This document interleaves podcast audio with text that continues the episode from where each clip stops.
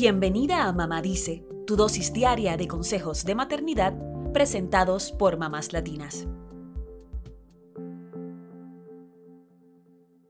Es importante visibilizar los trastornos psicológicos que pueden afectar a las embarazadas, pues suelen ser un tema tabú en una sociedad que ve el embarazo como el momento de mayor plenitud de la mujer.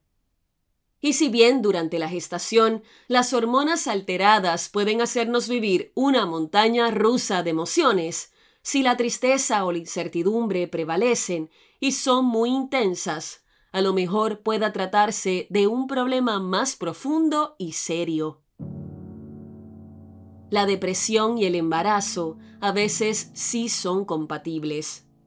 Según el Congreso Americano de Obstetras y Ginecólogos, entre un 14 y un 23% de mujeres luchan con algunos síntomas de depresión durante el embarazo.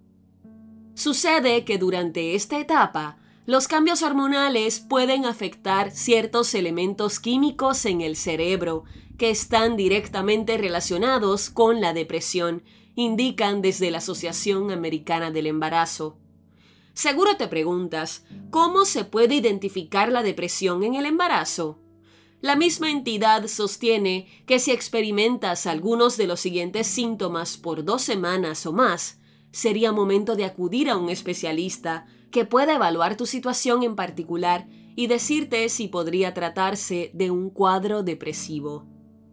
Los síntomas son tristeza persistente, dificultad para concentrarse, dormir muy poco o demasiado, pérdida de interés en actividades que usualmente disfrutas, pensamientos recurrentes de muerte o suicidas, ansiedad, sentimientos de culpabilidad o inutilidad y cambios en hábitos alimentarios. Ten en cuenta que si no es tratada a tiempo, la depresión puede ser riesgosa para la madre y para el bebé. Según la Asociación Americana del Embarazo, podría conducir a una pobre nutrición, alcoholismo, tabaquismo y comportamiento suicida en la madre, y en consecuencia causar un nacimiento prematuro o un bebé con problemas de desarrollo, por ejemplo. ¿Y qué pasa cuando la ansiedad en el embarazo se transforma en un trastorno? Una de cada cinco mujeres sufren de trastornos de ansiedad durante el embarazo y suelen ser más comunes en el primer trimestre debido a los cambios hormonales, dice la Universidad de Harvard.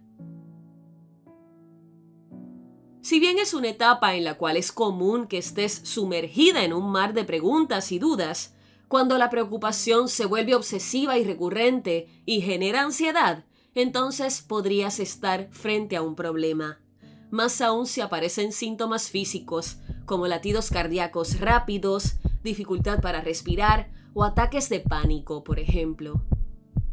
Por supuesto, cuando la ansiedad comienza a interferir con el funcionamiento diario, las relaciones o el desempeño laboral, ya podría clasificarse como un trastorno, sostienen desde Harvard.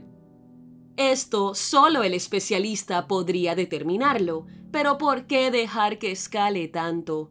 Mejor acudir a consulta ante las primeras sospechas o señales de alarma, ¿verdad?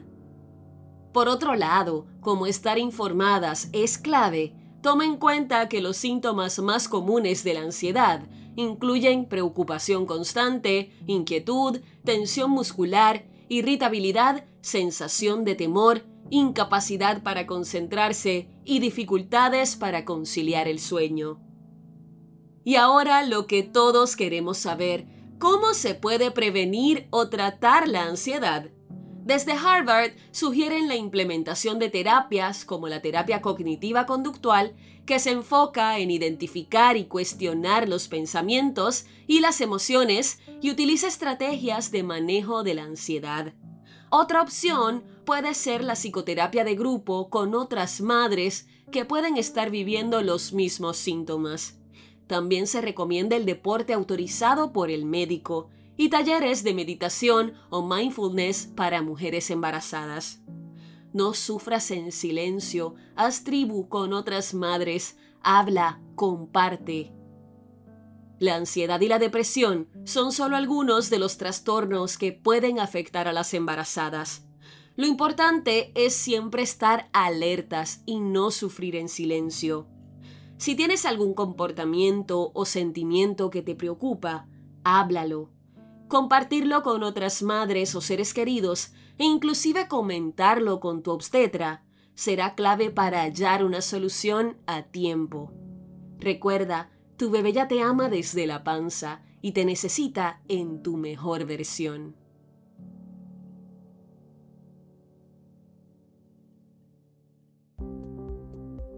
Eso es todo por hoy. Acompáñanos mañana con más consejitos aquí en Mamá Dice y síguenos en mamáslatinas.com, Mamás Latinas en Instagram y Facebook y Mamás Latinas USA en Twitter.